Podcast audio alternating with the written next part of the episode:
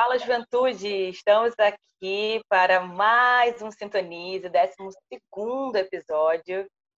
Hoje, em Bebidos do Contexto, a gente está gravando na semana das eleições dos Estados Unidos. A gente gostaria de falar sobre isso, mas como o podcast tem outros interesses, é, mas assim, um pouco mais é, ligados à história, né, um pouco mais ligados a conhecimentos de forma geral, a gente vai, a gente vai passar por essas situações, porém, eu não posso deixar de apontar é, esse ano de 2020 como, além de ser catastrófico em termos de pandemia e transformações, mas anos de eleições de forma geral, né, na América principalmente.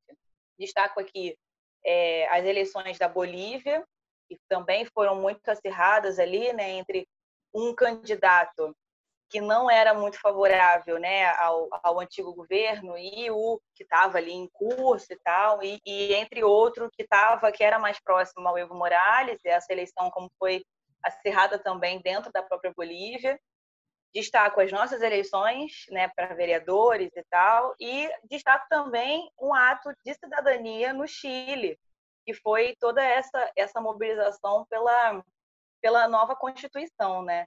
Eu queria jogar para você, Igor, porque há, há, uns episódios atrás a gente conversou sobre a América Latina e essas três situações que eu posso comentar aqui, né, sem os Estados Unidos, mas essas três situações é, que nos toca, toca o Chile, né, com essa questão do, do plebiscito e da Bolívia, elas vêm um momento de muita atenção, né, dessas pessoas, é, já que estamos parados, né, entre muitas aspas, cada país tem um jeitinho de levar essa coisa do, do, do coronavírus, mas a gente está parado, ou seja, tem uma atenção maior, bem como tem uma tensão maior nesses países, né, devido a toda a onda conservadora que a América Latina tem, né?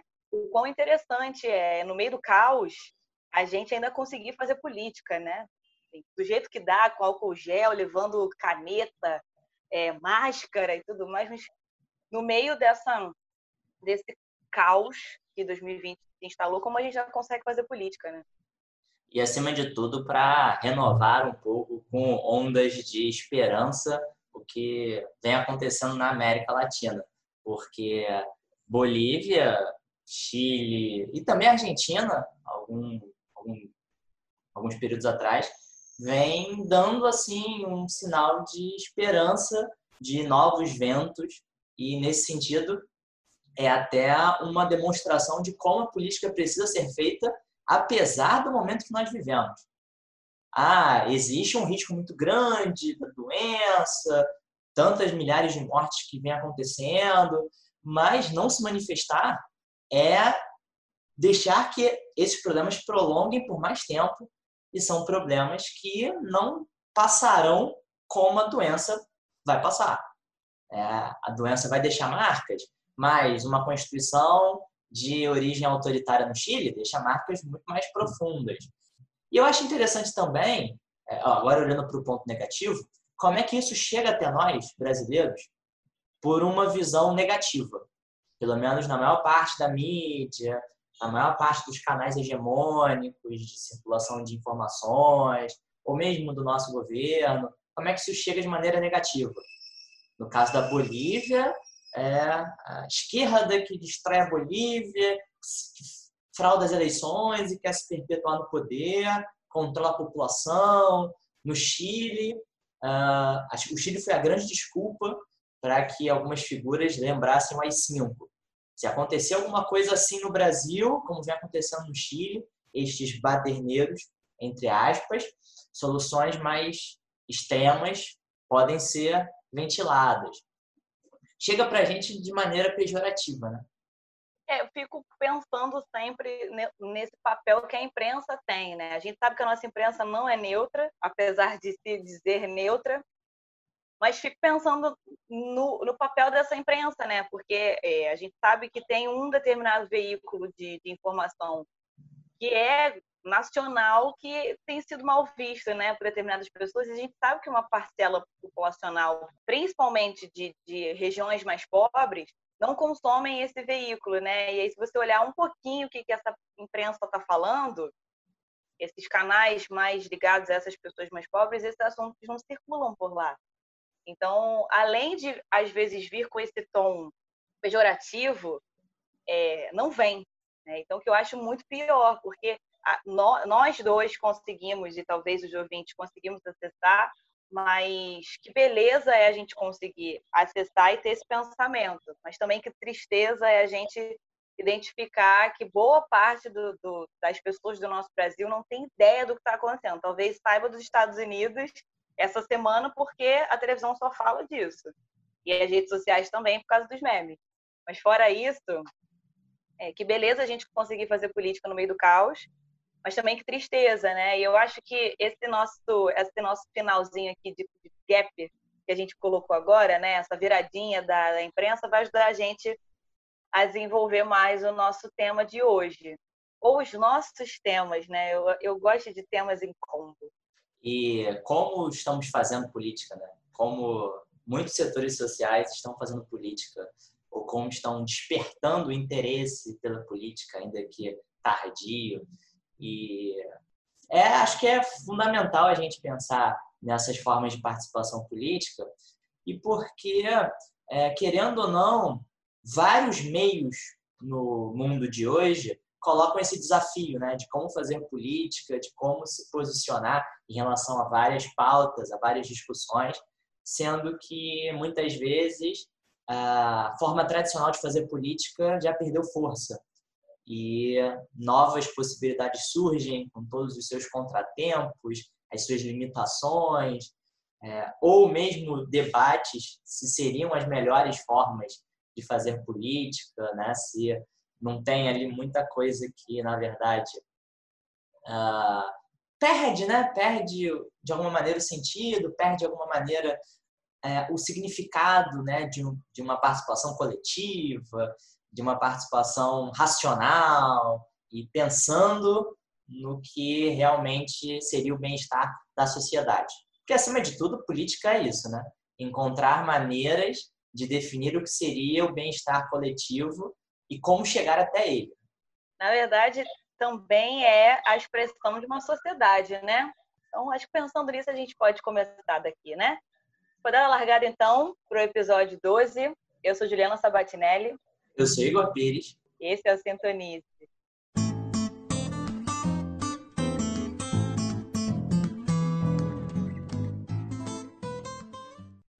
Estamos começando o bloco número 2 deste episódio do Sintonize.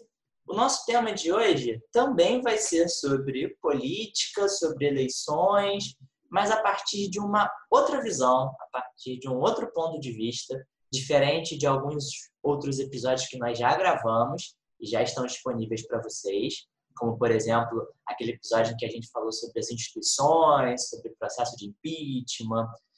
E, na verdade, são temas que se entrelaçam e talvez muitos dos pontos que nós levantamos alguns episódios atrás retornem aqui.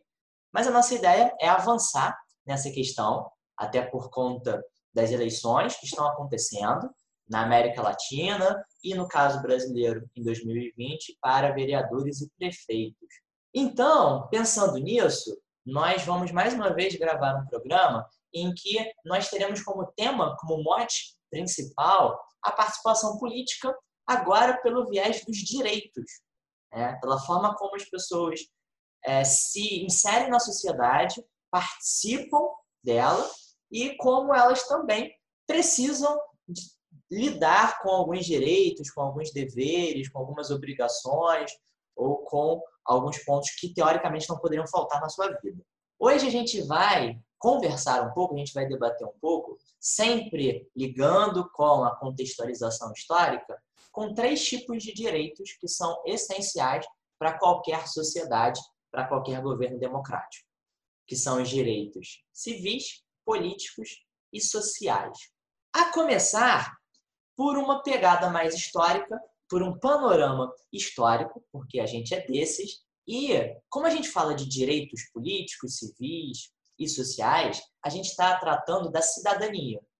A gente está tratando desse conceito e que nem sempre foi entendido da mesma maneira pelos grupos sociais, pelas sociedades, pelas diferentes eras. Então, se a gente for pegar aquelas divisões clássicas que o historiador gosta de fazer para se situar cronologicamente, não dá para imaginar que a cidadania era entendida da mesma forma na Antiguidade Clássica, na Idade Média, na Idade Moderna, no início da Idade Contemporânea e nem hoje em dia, já que a Idade Contemporânea é esse período longuíssimo que se estende por séculos e séculos, desde a Revolução Francesa até agora, a gente ainda chama por esse nome. É, mas, atualmente, a acepção mais utilizada e mais consagrada para explicar o que é a cidadania é que se trata de um conjunto de direitos e deveres da população. Mesmo que nem todos tenham acesso a esses direitos é, e, na verdade, se sintam muito mais com obrigações do que com direitos, é, seria, teoricamente, um né, manancial de possibilidades para que as pessoas tivessem de se inserir na sociedade. Lembrando que cidadania vem lá da Grécia Antiga, de garantir a participação dos cidadãos, dos indivíduos, nos assuntos relacionados à cidade, à polis grega, a organização da qual aquele indivíduo se liga, se relaciona. Então, cidadania está diretamente ligada a fazer política, está diretamente relacionada a debater, discutir, se envolver em questões que afetam decisivamente o seu dia a dia e o dia a dia da sociedade como um todo, da qual você pertence. É importante, além, claro, dessa rápida contextualização histórica, é importante a gente começar também pela identificação desses direitos. O que eles significam, quais seriam possíveis diferenças entre eles e a impressão que a gente precisa deixar que eles se completam. Então, o direito civil é aquele que, em geral, trabalha com as liberdades individuais, com liberdades que, teoricamente, deveriam estar sob acesso de todos nós. Então, o direito à liberdade de expressão, o direito à igualdade jurídica, igualdade perante a lei. O direito político, como o próprio nome já antecipa, tem a ver com a possibilidade de participar do exercício político, muito mais do que só ter o direito ao voto. Claro que ele talvez seja o mais lembrado, o mais considerado para tratar de direito político, mas não é o único. Dentro dos direitos políticos também estão se filiar a partidos, participar de movimentos sociais, expressar a sua voz política de alguma maneira. Poder se candidatar também, né, já que está muito relacionado ao direito ao voto. E o direito social, o terceiro né, dessa tríade, envolve necessidades básicas para um bem-estar mínimo da população dos indivíduos, como direito à saúde, direito à educação, direito à moradia, direito à alimentação, por exemplo. Para que um cidadão, portanto, ele cumpra com o seu dever, é interessante, é importante, é praticamente obrigatório que todas as pessoas tenham esses três direitos garantidos, né? O direito civil, político e social. Vale a pena frisar desse, desse, desse contexto que a gente está fazendo, que a cidadania não está descolada da vida da pessoa, né? Hoje em dia eu acho que a gente tem essa noção muito muito feia, né? De que já que eu tenho direito a ser livre, eu posso escolher não ser cidadão. Não é isso. Ser cidadão faz parte de nós porque é um direito político, né? É, países em república e numa democracia ou países que funcionam por meio do voto é, fazem com que o cidadão tenha ampla participação nesse processo, nesse jogo, né? Vale a pena frisar que essa noção né, de cidadania e de direitos, ela foi se, se desenvolvendo, acho que essa é a melhor palavra, ao longo do tempo. Na antiguidade, ganha o seu corpo né, mais bem é, é, fixado ali na Grécia Antiga, se desenvolve como, como dá na Roma Antiga. Na Idade Média, meio que dá uma desaparecida em determinados pontos do mundo, principalmente da Europa. Ganha força, talvez, em alguns pontos dessa mesma Europa, da Euroásia, digamos assim, na Idade Média. Mas o, o, a transição dessa idade moderna para a idade contemporânea, mais precisamente século XVIII, é o momento em que as ideias iluministas vão colocar mais força nesse essa tríade, né, ou nesse grupo de quatro pessoas aí, desses quatro conceitos que fazem parte da vida humana, que são esses direitos e a própria cidadania. É, nós, como historiadores, gostamos muito de colocar marcos né, nas coisas. Né? A partir de, a partir de. O iluminismo ele, ele tem esse conjunto de ideias a respeito dos direitos políticos, sociais, civis, mais políticos e civis, só que eles ganham é, é, espaço dentro da, da política de um Estado a partir, principalmente, da Revolução Inglesa, que termina em 1688, mas também e mais fortemente, que aí essa daí vem botar a cereja do bolo, que é a Revolução Francesa de 1789.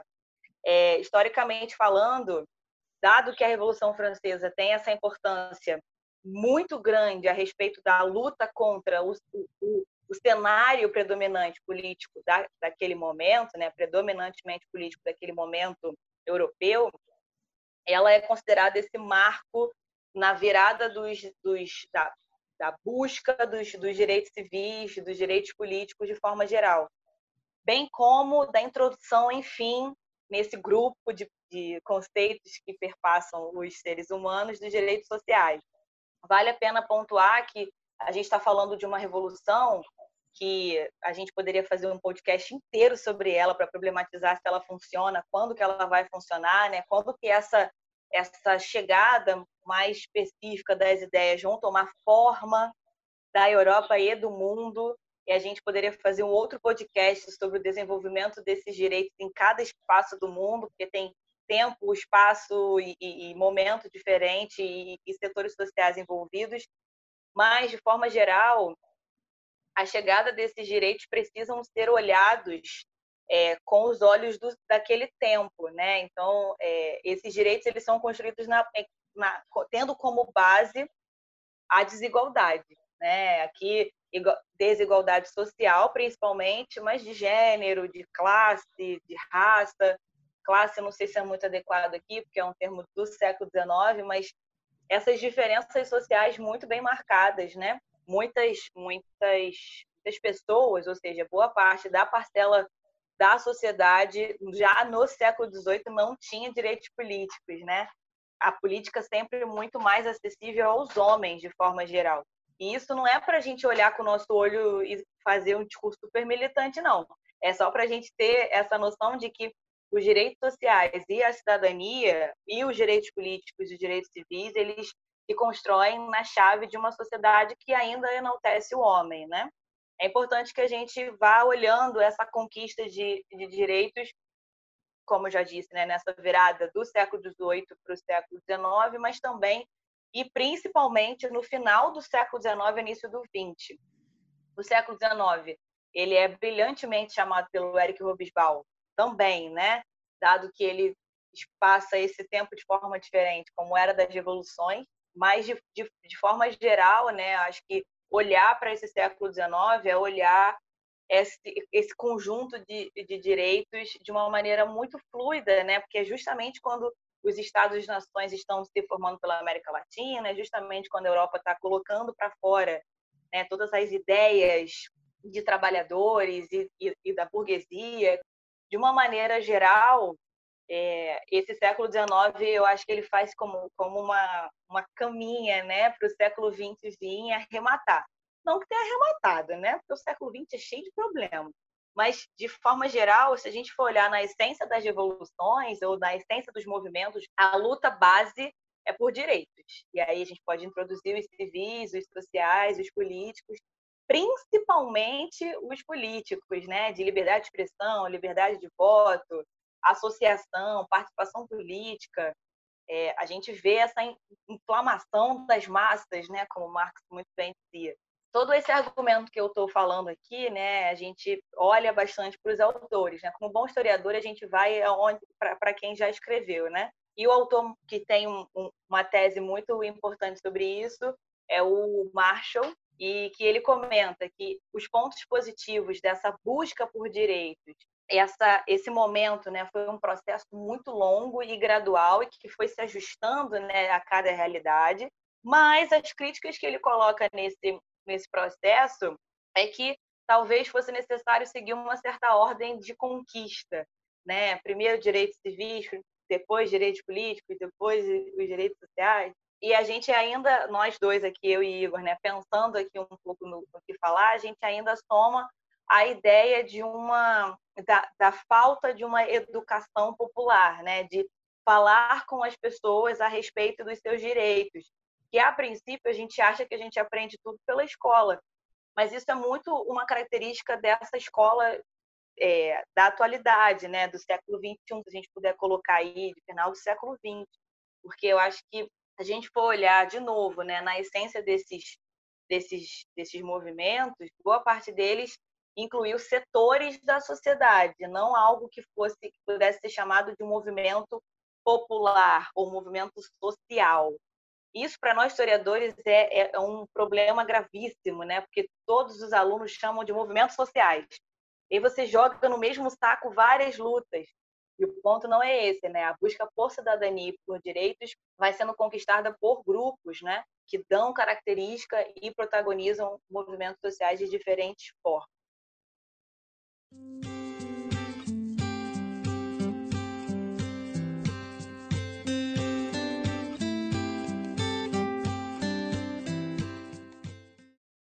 Além do Marshall, como a Juliana citou, a gente pode pensar também em outros autores que pensam e que formulam as suas hipóteses, os seus, as suas análises sobre a questão da cidadania. E não apenas de uma maneira geral, de maneira teórica, mas também aplicando em alguns estudos de casos ou pensando em algumas realidades específicas, como é o caso do José Murilo de Carvalho, um estudioso que, por exemplo, escreveu o livro Cidadania no Brasil, O Longo Caminho, um livro que dialoga com o Marshall e pensa a realidade brasileira, para mostrar justamente uma crítica que pode ser feita ao Marshall, a ideia que ele trabalhou de que é, esse processo gradual dos direitos acabariam entrando numa camisa de força. Zé Murilo, por exemplo, vai mostrar que na realidade brasileira não existe uma ordem tão bem acabada como o Marshall tinha sugerido. Uh, ele já começa com esse questionamento se um modelo se aplica ao Brasil, até porque se a gente for analisar, modelos têm esses problemas, têm essas limitações. O José Murilo elenca vários pontos que fazem a gente pensar que a cidadania no Brasil pode não ter seguido esse modelo, pode ter se desenvolvido priorizando mais os direitos sociais, o direito à educação, à saúde, à moradia, à alimentação e tal.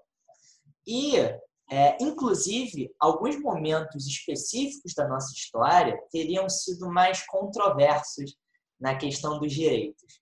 Porque quando a gente imagina em direitos, a gente sempre imagina governos democráticos fortalecendo os direitos, garantindo uma maior participação da população no jogo político, no bem-estar da sociedade.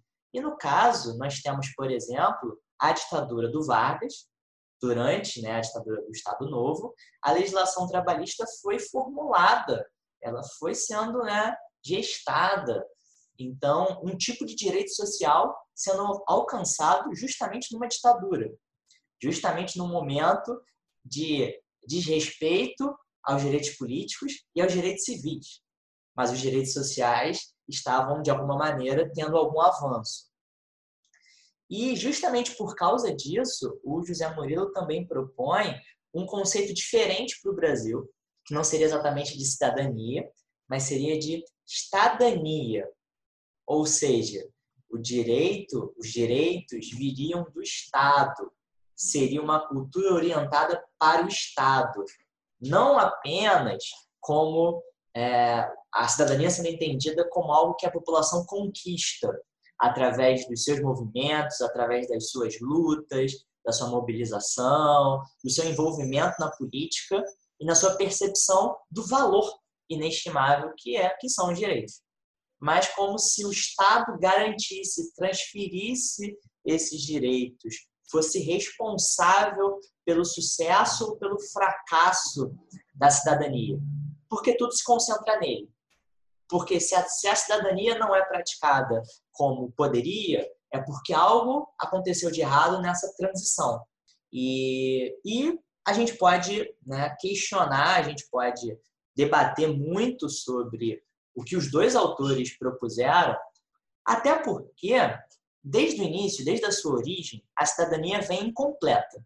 Tanto no Iluminismo quanto na Revolução Francesa, existe uma desigualdade de gênero, de raça, de classe. Tanto que o documento básico, documento simbólico dos direitos, é a Declaração dos Direitos do Homem e do Cidadão.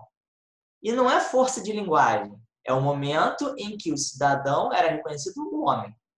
Tanto que depois, né, é, outras várias ativistas políticas é, se apropriaram desse documento para negá-lo, para discutir a expressão e criarem a Declaração dos Direitos da Mulher e da Cidadã. Nas suas origens, a cidadania tem a ver com uma visão liberal da política. A cidadania está colocada, está inserida num contexto de derrubada, de enfraquecimento dos privilégios da nobreza, das aristocracias, de um rei absolutista todo-poderoso que centraliza os poderes. A cidadania surge como contraponto a isso, como contraponto a uma sociedade desigual pelo nascimento, pelo berço, pelo título de nobreza que uma família conseguia e passava de geração a geração. E muitas vezes, se não todas, relacionada à posse de terra. Então, a cidadania no iluminismo, a cidadania na Revolução Francesa se contrapõe a isso. E quando diz igualdade jurídica, quando diz liberdade de expressão, quando diz direito ao voto, tem a ver muito mais com setores financeiramente favorecidos que não tinham esse lugar social, esse lugar na política. E é por isso que, desde os seus primórdios, o iluminismo foi muito bem aceito pela burguesia, pelos comerciantes, porque eles tinham um poder econômico, mas não tinham um poder político e social. Então, daí é que vem essa afirmativa de ser uma visão liberal da política, essas origens da cidadania. O que, mais uma vez, reforça para a gente o seu caráter desigual. Porque o iluminismo, porque a Revolução Francesa produziram transformações, produziram avanços, mas esses avanços estão limitados estão limitados por um lugar social, por uma classe social, é, e não alcança setores marginalizados daquele tempo. E hoje em dia, contempla? Queria complementar, assim, que é muito interessante a gente observar, né, essa esse caminho dos direitos, porque eu estava pensando aqui que a cidadania, quando ela nasce lá na Grécia Antiga e se desenvolve na Roma Antiga, ela é desigual, né? E ela é elitista, né? Só quem podia participar das questões da cidade eram os senhores de terra, os donos de terra, é, que na Roma antiga são conhecidos como os patrícios. Eu sempre, eu sempre gosto de falar isso, principalmente quando eu estou dando aula, mas aqui acho que encaixa. Depois que a Roma antiga acabou, é, a, o mundo só viu a experiência das pessoas fazendo política, sei lá, praticamente 13 séculos depois, né? De, se a gente for colocar ali entre um, um tempo e outro, demorou muito tempo para as pessoas se lembrarem do que, que era o fazer política. E aí, é, no meio desse caminho, né, com, essas, com, essa, com esse contato com o iluminismo, a gente fala da Revolução Francesa de uma forma muito europeizada, né? Eurocentrada, porque antes da, da Revolução Francesa é, questionar a nobreza ou questionar qualquer tipo de poder que viesse de cima de uma forma estatizada, o processo de independência dos Estados Unidos já tinha chegado para a Inglaterra e falou assim, querida, três beijos, dois abraços, o negócio aqui é diferente. É, nós somos cidadãos e, e, e, apesar desse rompimento que as 13 colônias fez ter sido extremamente problemático do Estado norte-americano só ter se formado quase 100 anos depois, o ponto de partida desses caras, dessas pessoas de forma geral, foi justamente pensar essa coisa do é, vou quero ter acesso de novo aos meus direitos, né?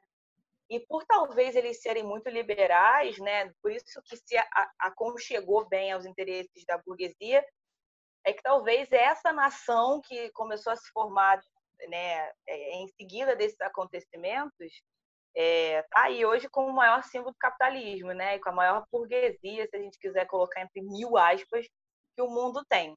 Não a maior democracia, porque se todo mundo que está ouvindo está acompanhando as eleições, sabe que é uma zona mas de forma geral é, é a maior maior economia do mundo, né? Todos os países estão prestando atenção nela. E é isso, né? O desenvolvimento de uma determinada elite se encaixa exatamente aí. E eu, eu gosto de falar que esses, esses direitos políticos voltaram porque eles existiram em determinado momento e eu acho sempre só para só para pontuar aqui, né, para ninguém achar que é coisa da, da nossa cabeça, porque no momento em que esses direitos foram realmente colocados dentro desse novo país que vai se formar, que são os Estados Unidos, lá em 1787, quando os, o Benjamin e outros tantos foram escrever a Constituição, a escolha por um, por um Estado é, com direitos, e que desse direitos políticos, direitos civis, direitos sociais, é, foi, foi construído com base em um sistema político que as pessoas tinham medo. Então, para construir a, a política, oh, isso é muito louco, para construir a política é, de acordo com a fala da nação, digamos assim, eu preciso retornar aos clássicos. Isso, ou, ou seja, é por isso que eu, eu, eu, gosto de falar que quando o século XVIII história com essas, a, a, segunda metade do século XVIII história com essas ideias, a cidadania ela retorna ao meio social. Porque é, é como se esses pensadores estivessem olhando para os últimos escritos filosóficos, é, políticos, históricos, de quem, de certa forma, lá atrás, lá na Idade Antiga, teve contato com, essa, com esse conceito. Né? Agora, hoje em dia, se isso está funcionando, eu prefiro, Igor, eu acho que você vai preferir também, que a gente reduza o nosso, o nosso olhar para o Brasil. Eu prefiro que a gente olhe para o Brasil muito por conta das eleições que estão chegando aí, né? Falta muito pouco. Bem como porque é, nós estamos falando para pessoas que são cidadãs brasileiras. E que eu, eu sinto que, historicamente, mas também como pessoa que anda na rua, né, que lê coisas pelas redes sociais, que a gente não tem muita noção do que é cidadania, muito bem como direitos políticos, direitos civis com muita sorte, mas direitos sociais a gente sabe, é, com bastante força. E pegando esse gancho que você falou sobre o, o conceito de estadania, o Zé Murilo ele constrói né, esse, esse conceito é, porque, de acordo com ele, o processo de cidadanização de uma nação, né, ou recidanização de uma nação, ou cidadanização contemporânea de uma nação, ela é feita quando as pessoas se identificam é, primeiro ao Estado e depois pertencentes à nação. E a gente está falando de, de, uma forma geral ali, né, em meados do século XIX, quando os Estados-nações na América Latina são realmente consolidados. E aí eu fico pensando que para a gente foi muito difícil esse processo de identificação do Estado e da nação. Primeiro que o nosso Estado se construiu é, com bases sólidas, né? O, o Brasil se torna império em meio a repúblicas muito fluidas, né? Esse nosso processo foi muito bem feito, venhamos e convenhamos, mas o processo nacional foi, ficou muito de cima para baixo, né? Ninguém perguntou para a gente num plebiscito se a gente queria verde e amarelo na bandeira. O negócio foi dado, jogado, feito bonito, aceita e é isso. Beijo, dois, três beijos, um abraço. É, ou, por exemplo, a nossa bandeira não foi formada quando um conjunto de franceses vão marchando de Marselha até Paris, cantando os versos do que hoje é a Marselhesa. Então, assim, a gente teve tudo muito dado nós brasileiros, né? As cores, elas são dadas. Se bem que o verde continua sendo mata, na verdade, o amarelo continua sendo ouro, o azul, céu. É, e as estrelas, céu estrelado do Brasil mas a gente não foi convidado, né? É, não, não foi fruto da, do, da nossa luta enquanto, enquanto brasileiros fazer a nação acontecer. Então, tendo em vista que esse processo foi muito problemático no, no início do nosso império, o desenvolvimento do ser cidadão vai ser problemático igual, né? A gente só consegue realmente votar em alguém, isso é muito louco. A gente só consegue votar em alguém, sei lá, é, quase 70 anos depois que, que o Brasil nasceu. Tá? Tanto é que tem, tem muitos historiadores que apontam que no início do Império as pessoas não se identificavam como brasileiros, assim como a gente conhece hoje, né? Com essa coisa que a gente bota a mão aqui no peito para cantar o hino. É, não, não, tinha esse, essa, esse pertencimento. Então, como esse processo de pertencimento à nação também foi dificultado e, e problemático, que fez com que é, o, o, os, os primeiros momentos do voto no Brasil, lá no início da República, já fosse marcado por corrupção, por controle de voto, por pouquíssimas pessoas votando. O Zé Murilo tem esses dados e ele comenta que as eleições de 1894 tinham 2% das pessoas votando, porque eram homens maiores de 21 anos, civis e por renda, e tinha toda uma questão, e as mulheres não foram citadas nessa, nessa regulamentação dos votos, então já é problemático, né? Lá na, no início da nossa república, né? Do, do primeiro voto civil. Então é, é, muito louco, né? E se a gente avança ao longo do tempo, né? Para a gente incrementar um pouco mais o nosso debate, já que a nossa república atual ela é muito nova, a gente voltou a ser república em 88, eu não sei fazer essa conta, porque eu sou de humanas, e aí vai um, vai dois, toma três, não sei fazer isso é, como a gente volta a ser república, né, depois de 21 anos de ditadura, em 1988, é, a recidanização, aí eu já posso chamar de recidanização, ela é ela vem com o voto obrigatório, amplia essa possibilidade, mas mesmo assim não dá é, é, esse argumento que o Zé Murilo dá, que a educação faria com que a gente pegasse a mão na massa de uma forma mais específica. Né? Apesar de que tem muita gente que fala que a redemocratização né, do, do, dos anos 80 foi feita pelas pessoas, né? Teve as, as diretas já, os presos políticos que voltaram, os presos que conseguiram sobreviver né, ao todo o processo de tortura, os novos movimentos trabalhistas que, surgi, que ressurgiram ali nos anos 80, é, os movimentos estudantis que estavam voltando a, sua, sua, sua glória nos anos 80 também. Tem muita gente que defende né, que a recidanização nos anos 80 do Brasil veio por meios populares. Mas, de novo, a gente a gente a gente está falando de setores da sociedade. É a minha crítica. Já vou começar a botar crítica aqui.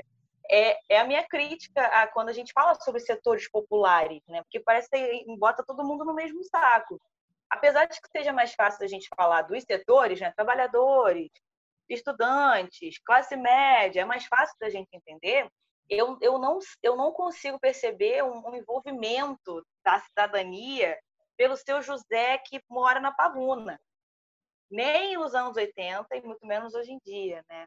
E aí é por, eu, acho que é por causa disso, e aí eu, eu, eu devolvo para você, Igor, que a gente ouve tanto que política é tudo igual, ou político é tudo igual, eu não vou votar porque política é tudo igual. Se eu votar agora, nada vai mudar, porque esse candidato ele só, só me impressiona, né? ele não faz por mim. Então, eu sinto que talvez o maior conhecimento ou o maior tato a esses direitos, entender que se hoje, em 2020, apesar de ser um gravíssimo problema, a gente ter a força das redes sociais para até mesmo eleger alguém, mesmo que isso seja altamente problemático, isso é o reflexo de alcance máximo dos direitos civis, porque a gente tem liberdade de expressão, apesar disso ser um gravíssimo problema, eu ainda acho que as pessoas não têm muito tato ou não sentem na prática a beleza, a importância de ter isso, já que a gente viveu, quer dizer, a gente não, porque a gente não sabe, mas como bons historiadores a gente se coloca no lugar, né? É que a gente viveu pelo Brasil 21 anos de ausência desses direitos, né? Antes mesmo de passar para a questão contemporânea, eu só queria fazer dois à parte. Primeiro, levantar vários pontos que eu acho que ainda se sustentam do que o Zé Murilo escreveu, do que o José Murilo formulou. Então, mesmo que a gente possa fazer críticas e tal, eu acho que faz muito sentido a gente trazer para cá o que ele diz sobre o valor do Estado, sobre esse valor preponderante do Estado em relação aos direitos, no sentido de a população, como você falou, não se sentir capaz de conquistar esses direitos de uma maneira geral. E a questão dos buracos que o caminho, que esse longo caminho brasileiro é, apresentam, de ter ditadura, não ter ditadura, ter democracia, mas uma democracia torta em que aconteceu o voto de cabresto lá atrás, né? e as fraudes eleitorais, e a imposição do voto, a falta de liberdade na escolha do candidato. Então, acho que esses caminhos, esse caminho esburacado, esse longo caminho esburacado, também contribui para que o seu Zé da esquina não se envolva na política, não se sinta parte dela, não se sinta membro dessa comunidade maior, nacional, que tem os seus direitos, tem os seus deveres. E até uma parte rápida aqui, que a gente não falou ainda, dos deveres, né? É, deveres como obedecer às leis, uh, pagar os seus impostos, proteger o meio ambiente e reconhecer que os outros também têm direitos e que os seus direitos vão até o ponto em que você não desrespeita o direito do próximo. E aí, voltando para a parte lá dos caminhos esburacados, a nossa república atravessou muitos momentos de autoritarismo, em que, nesse sentido, direitos civis e políticos são desrespeitados, são feridos claramente, tanto na ditadura do Vargas quanto na ditadura militar. Então, é um momento em que a população não consegue se apropriar deles. E eles continuam parecendo muito etéreos, muito distantes. Não votar durante 21 anos é muito significativo é muito impactante. Não ter liberdade de expressão durante 21 anos, ver a censura acontecendo, também é muito impactante. Deixa marcas muito profundas. Mesmo quando a democracia retornou, sem entrar no mérito de como retornou, né? ainda assim, mesmo depois, mesmo com a redemocratização né, do fim da ditadura militar, a gente tem momentos, a gente tem episódios muito sérios em que, de novo, a população não se sente é, capaz de participar daquilo, ou não se sente estimulada a participar de, por exemplo, década de 80, década conhecida como década perdida, em que as preocupações são, por exemplo, conseguir se alimentar, lidar com a inflação diária, que faz com que produtos básicos faltem nas casas né, de brasileiros e brasileiras. Ou depois, quando vem escândalos de corrupção do Collor, tudo isso constrói a imagem de que político não presta, de que se meter em política é algo ruim, por... e depois, né, vários outros escândalos de corrupção, como mensalão, tal. Agora, com o momento atual, em que fazer política parece que é entrar numa briga de torcida de futebol, né, e precisa ter um vencedor, precisa saber quem é que fala mais alto e quem bate mais forte no peito, alguma coisa assim. Né? É... Então, isso afasta a população. Mas não é que afasta né, inevitavelmente por algum infortúnio da nossa trajetória. Faz parte de um projeto. É um projeto afastar a população. É um projeto tentar criar a impressão de que política não resolve a questão prática do cotidiano, da vida né, 24 horas por dia, segunda a sexta, dos brasileiros e brasileiras espalhados por esse território. Então, você não participa porque a política é algo ruim. Então, você se descola. Ah, não vou participar. Então, você fica muito distante. Você não acompanha exatamente o que acontece. Você não fiscaliza exatamente o que acontece. Você não se vê capaz de interferir no que acontece em algo muito acima de você, quando na verdade não é acima, está do teu lado, está dentro de você, Está no que você faz, no que você vê, no que você sente, tudo mais. E eu acho que, muito por causa disso, os direitos foram deturpados, ou pelo menos algumas essências foram deturpadas, algumas características foram deturpadas. Nos três direitos. Então, por exemplo, o direito social, como a gente falou a partir do José Moreira de Carvalho, é o mais valorizado porque é o que mais é, é sentido, é o que mais é vivenciado. né, no dia a dia. Então, se você não é bem atendido no hospital, se você entra numa fila para uma operação e nunca consegue ser operado, se você é, não consegue matricular o seu filho numa escola e ele quer sair da escola e aumentam os índices de evasão escolar, por... isso faz com que os direitos sociais gritem na tua frente, de que eles estão em falta, de que algo muito ruim está prejudicando o acesso a eles. Enquanto que direitos políticos e civis foram ficando mais distantes, como se fosse algo etéreo, no campo das ideias. E, por causa dessa distância, também sofreram com algumas deturpações. Exemplo, no direito civil, liberdade de expressão é o direito a falar qualquer coisa. Não, é a minha opinião, é minha, eu estou expressando a minha ideia, meu ponto de vista. Não, jovem, não. Você não tem o direito a falar qualquer merda dizendo que é liberdade de expressão. Se você falar alguma coisa que seja crime, não é liberdade de expressão. Se você praticar racismo, isso não é liberdade de expressão. Se você incitar a violência, isso não é liberdade de expressão. Se você espalhar fake news, não é liberdade de expressão. Várias outras coisas. Assim como o direito político, eu vejo também que ele foi deturpado para isso ao longo de muito tempo, né?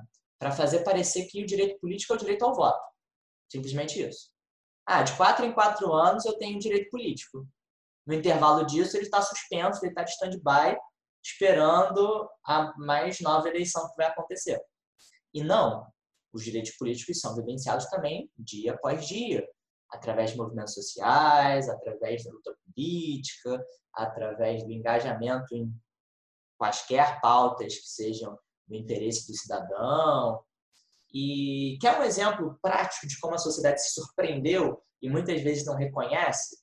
Ainda que existam críticas, ainda que a gente possa né, problematizar, as várias manifestações de junho de 2013, em que muitas pessoas foram às ruas. Muitas pessoas foram às ruas com os cartazes né, horríveis, né, ridículos, mas, tirado isso, né? Nós, por exemplo, através dessas manifestações, derrubamos uma coisa chamada PEC 37, que né, sete anos depois pode ser um pouco mais difícil de lembrar. Mas a PEC 37 fazia com que o Ministério Público Estadual e o Ministério, o Ministério Público Federal delegassem exclusivamente às polícias federal e civil a apuração de infrações penais. Então, é como se né, dentro da esfera daquela infração, aquela própria esfera iria julgar. Então, a possibilidade de algo sair impune crescia tremendamente, porque não haveria uma instituição de fora para julgar essa instituição que cometeu alguma infração, algum indivíduo pertencente a essa instituição. E a PEC 37 não avançou por causa das manifestações né, de junho de 2013 sem contar várias outras demandas que saíram dali. Né? Foram movimentos que partiram da insatisfação com relação ao aumento das tarifas de ônibus. Né? E durante algum tempo as tarifas não foram reajustadas realmente, elas não subiram. Depois de algum tempo né? voltou a subir, mas é uma vitória. Ainda que tenha uma duração mais limitada, é uma vitória. Então, os direitos, os direitos políticos apareceram aí, ó. foram exercidos nesses momentos. Eu gosto muito dessas manifestações porque saiu aquela máxima, né? Não é só por 20 centavos. Sim. Muito interessante, né? Porque a, algumas coisas para conectar com a, com, a, com a, tua fala. A Lilia Schwartz ela tem um argumento muito bom no, no livro Brasil, uma biografia.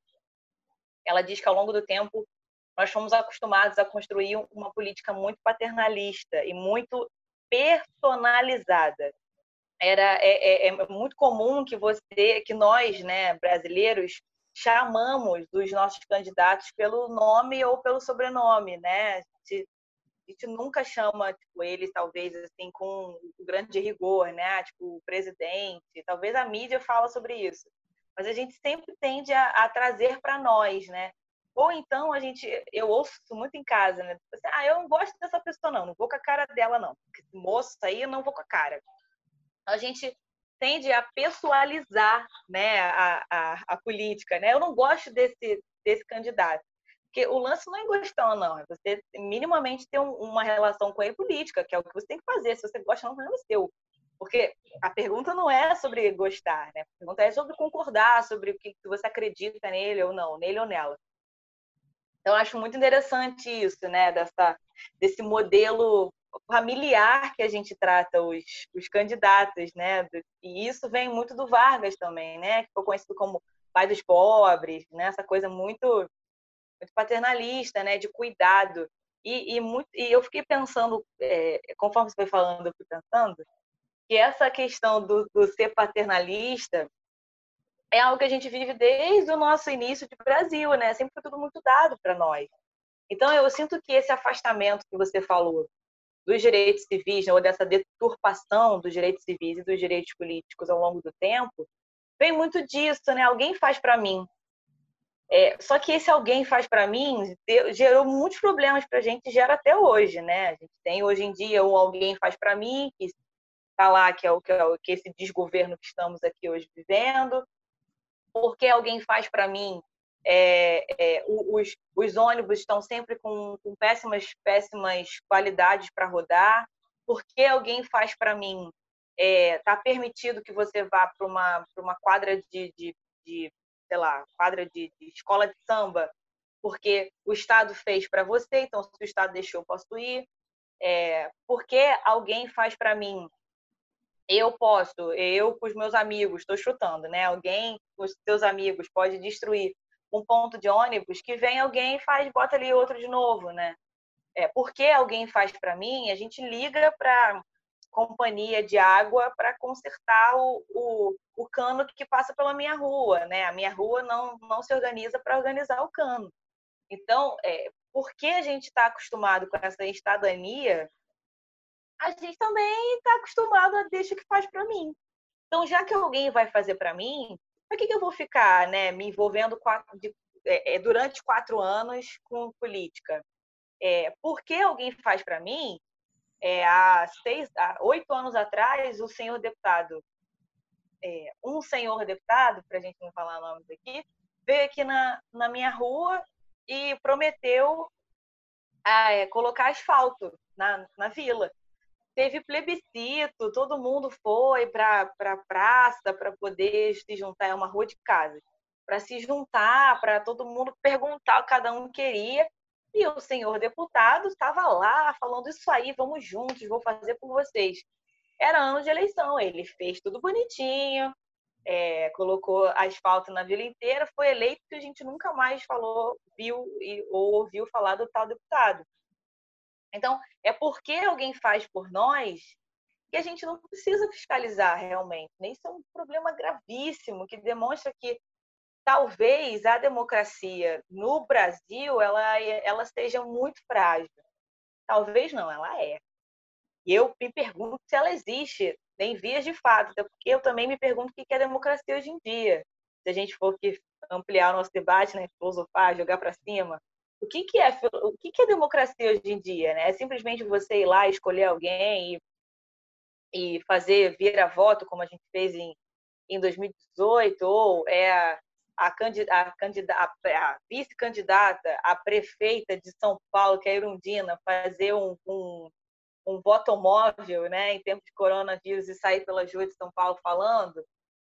É isso que é, que é democracia? É, é, é a gente ter que ouvir é, é, campanha política de, de, um, de um prefeito dizendo que entrou com, é o, é o cúmulo absurdo, entrou na prefeitura com rombo de 15 milhões, está saindo, olha isso, está saindo com melhorias econômicas. Falei, gente, é, que, sabe, é, é, é um surto coletivo tão grande que eu, eu, eu, eu não sei, eu não sei o que é democracia, sabe? Eu, eu tenho me questionado sobre isso desde 2016, né, com as eleições do, do Trump, porque ele, ele sempre teve esse discurso contrário às minorias, minoriz, às maiorias minorizadas, ele foi eleito, né? Coisa que não está sendo muito diferente, né? Porque adendo aqui, é, os latinos votaram no Trump, os, os latinos da Flórida votaram. Eu não estou entendendo mais nada. Enfim, fecha parede. Então, o que, que é democracia? Né? O que, que é o jogo democrático? O que, que é a festa do voto. Né? O que, que é isso?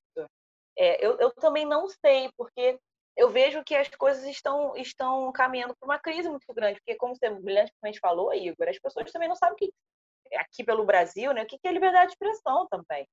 Então, como eu acho que falta saber muitas coisas, falta saber o que é democracia, falta saber direito o que é liberdade de expressão, falta saber direito o que é votar, falta saber direito a importância de você colocar lá o seu título de eleitor, falta saber direito para que serve um vereador, falta saber direito é, por que, que a Verônica Costa segue gritando 25002 aqui perto da minha rua. Falta saber direito tantas coisas, por que a gente está acostumado a alguém fazer para gente, que eu acho que a gente tem um gravíssimo problema, assim.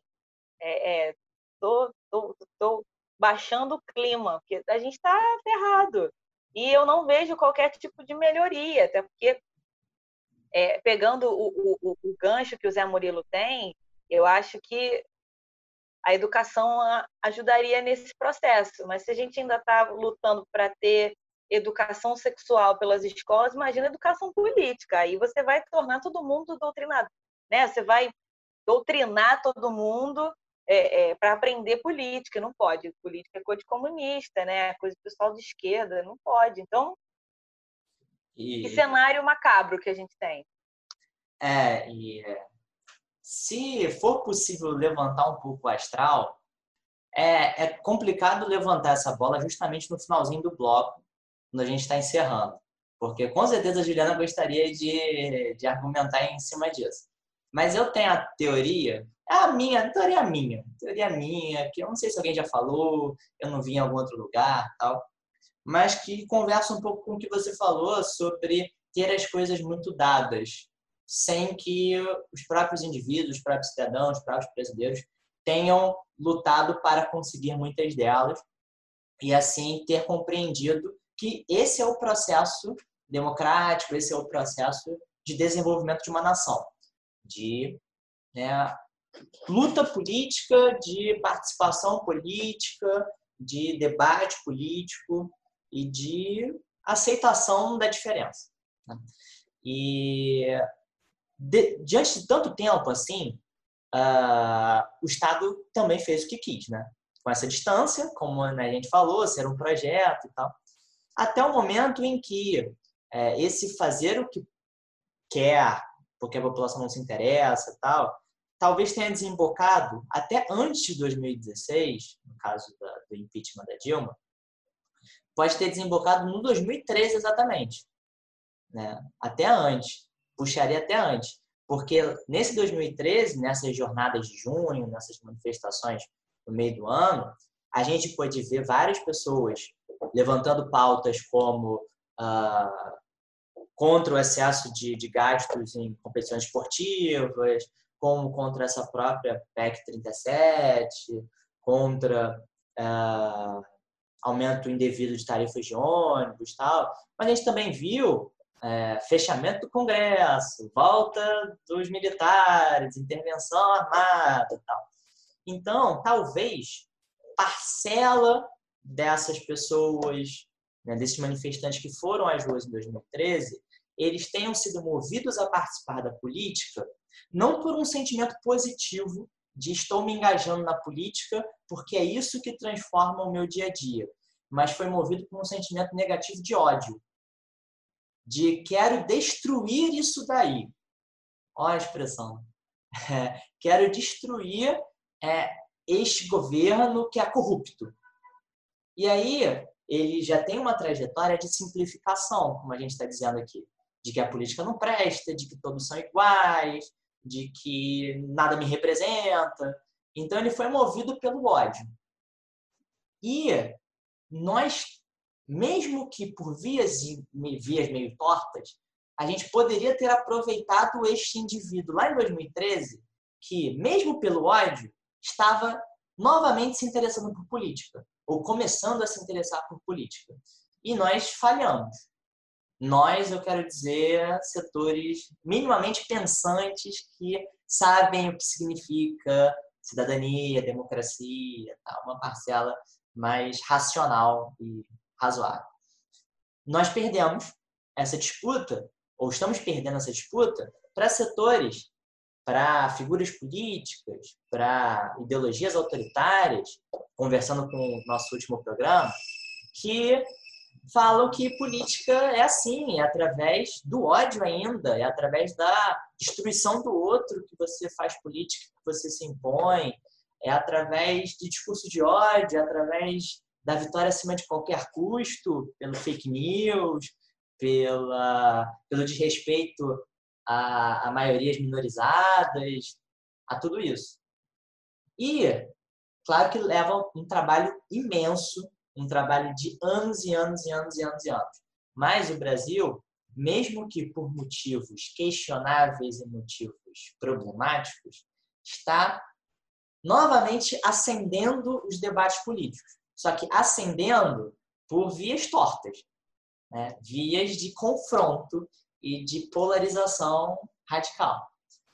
Se um dia nós pudermos, por exemplo, começar a educação política, educação é, assim nas escolas, ou em outros ambientes, em outros espaços que né, o futuro pode nos indicar, quem sabe um caminho se apresente para transformar o ódio, porque a política também é feita assim, né? E a gente às vezes não percebe, a gente não se dá conta, né?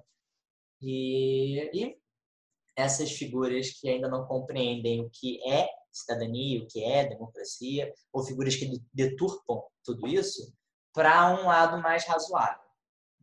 Quem sabe? Já que esse, que esse podcast tem como objetivo jogar lenha na fogueira e depois sair correndo, vamos embora para o bloco 3. E vamos de terceiro bloco com as nossas dicas culturais para amarrar o que a gente começou a falar no segundo bloco. Igor, manda bala. Já começo eu? Então vamos lá. É, a minha dica de hoje não é um filme, não é um filme. Olha só, Igor está crescendo. Eu vou indicar para vocês o primeiro episódio da segunda temporada de um programa que passa na HBO Brasil, feito pelo Gregório do Vivier, aquele mesmo do Porta nos Fundos, aquele mesmo comediante. E o Gregório do Vivier tem esse programa chamado Greg News, em que ele se comporta como um âncora de jornal em que ele apresenta na bancada, como se fosse William Bonner no Jornal Nacional, só que de uma maneira completamente diferente. O Gregório do Vivier, ele através de uma postura muito crítica, de um tipo de comédia politicamente engajada, ele comenta, ele se posiciona em relação a assuntos importantes do, do seu tempo, né? do tempo presente. E esse programa especificamente, esse primeiro episódio da segunda temporada, que vocês podem encontrar no YouTube, tal. Para quem não tem HBO, no YouTube você encontra. Só jogar lá pelo nome do episódio, a verdade sobre os direitos humanos. É, eu trouxe essa dica porque dá mais uma faceta ao que a gente está falando sobre os direitos, que conversa, que se conecta aos outros direitos, né? Por exemplo, ao direito social, assim, muito fortemente que basicamente é o direito à dignidade humana, o direito à vida e o direito à dignidade humana. Por exemplo, você ter o direito de não ser exposto a qualquer coisa violenta que coloque a sua vida em risco. E nesse programa especificamente, o Gregório do Vivier fala sobre o caso dos assassinatos de Marielle Franco e Anderson Gomes em 2018. Ele puxa esse acontecimento para debater sobre os direitos humanos e detonar todo tipo de percepção errônea que diz que direitos humanos favorecem criminosos, de que os direitos humanos não se preocupam, por exemplo, com os policiais que estão em confronto contra os criminosos, de direitos humanos para humanos direitos, essas balelas que a gente escuta e ele, ao longo de 25 minutos, mais ou menos, de episódio, ele lança vários, vários dados, várias informações, vários posicionamentos para valorizar os direitos humanos como um direito básico e contestar essas loucuras que acometem o ser humano. Bom, eu, Juliana, como Juliana está crescendo, eu trouxe um documentário, que é um documentário feito é, com base nos estudos e análises de historiadores que tiveram acesso a documentos dos Estados Unidos, da CIA e do Ministério das Relações Exteriores a respeito da colocação do governo militar no Brasil. Esses documentos foram liberados pelo governo norte-americano e o historiador Carlos Fico, que por sinal é uma, uma, uma das referências né, quando se fala de ditadura, é, conseguiu ter acesso a, a, esses documentos muito oficiais, né, e a, a vídeos, inclusive, do embaixador norte-americano aqui pelo Brasil, é, dando o formato ideal a essa chegada dos militares ao, ao poder com base numa argumentação de apoio externo, que durante algum tempo os historiadores tinham essa, essa noção, mas com o documento as coisas ficaram mais profundas, né?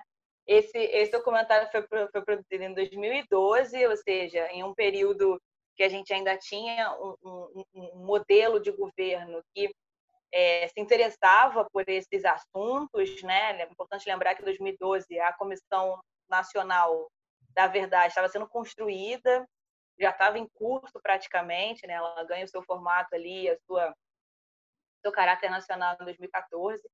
Então, é muito importante, né, a gente consumir esses tipos de documentário, porque é, foi um período de 21 anos que a gente, enquanto brasileiros, não usufruímos dos nossos direitos, né? E nós, na, na atualidade, nós jovens principalmente, a gente não tem noção do que, que é isso. E se alguém mais velho que nós viveu esse período, normalmente se lembra é, de, de é, é soldados na, na, na, rua, de casos muito pontuais de, de situações que viveram, assim, né?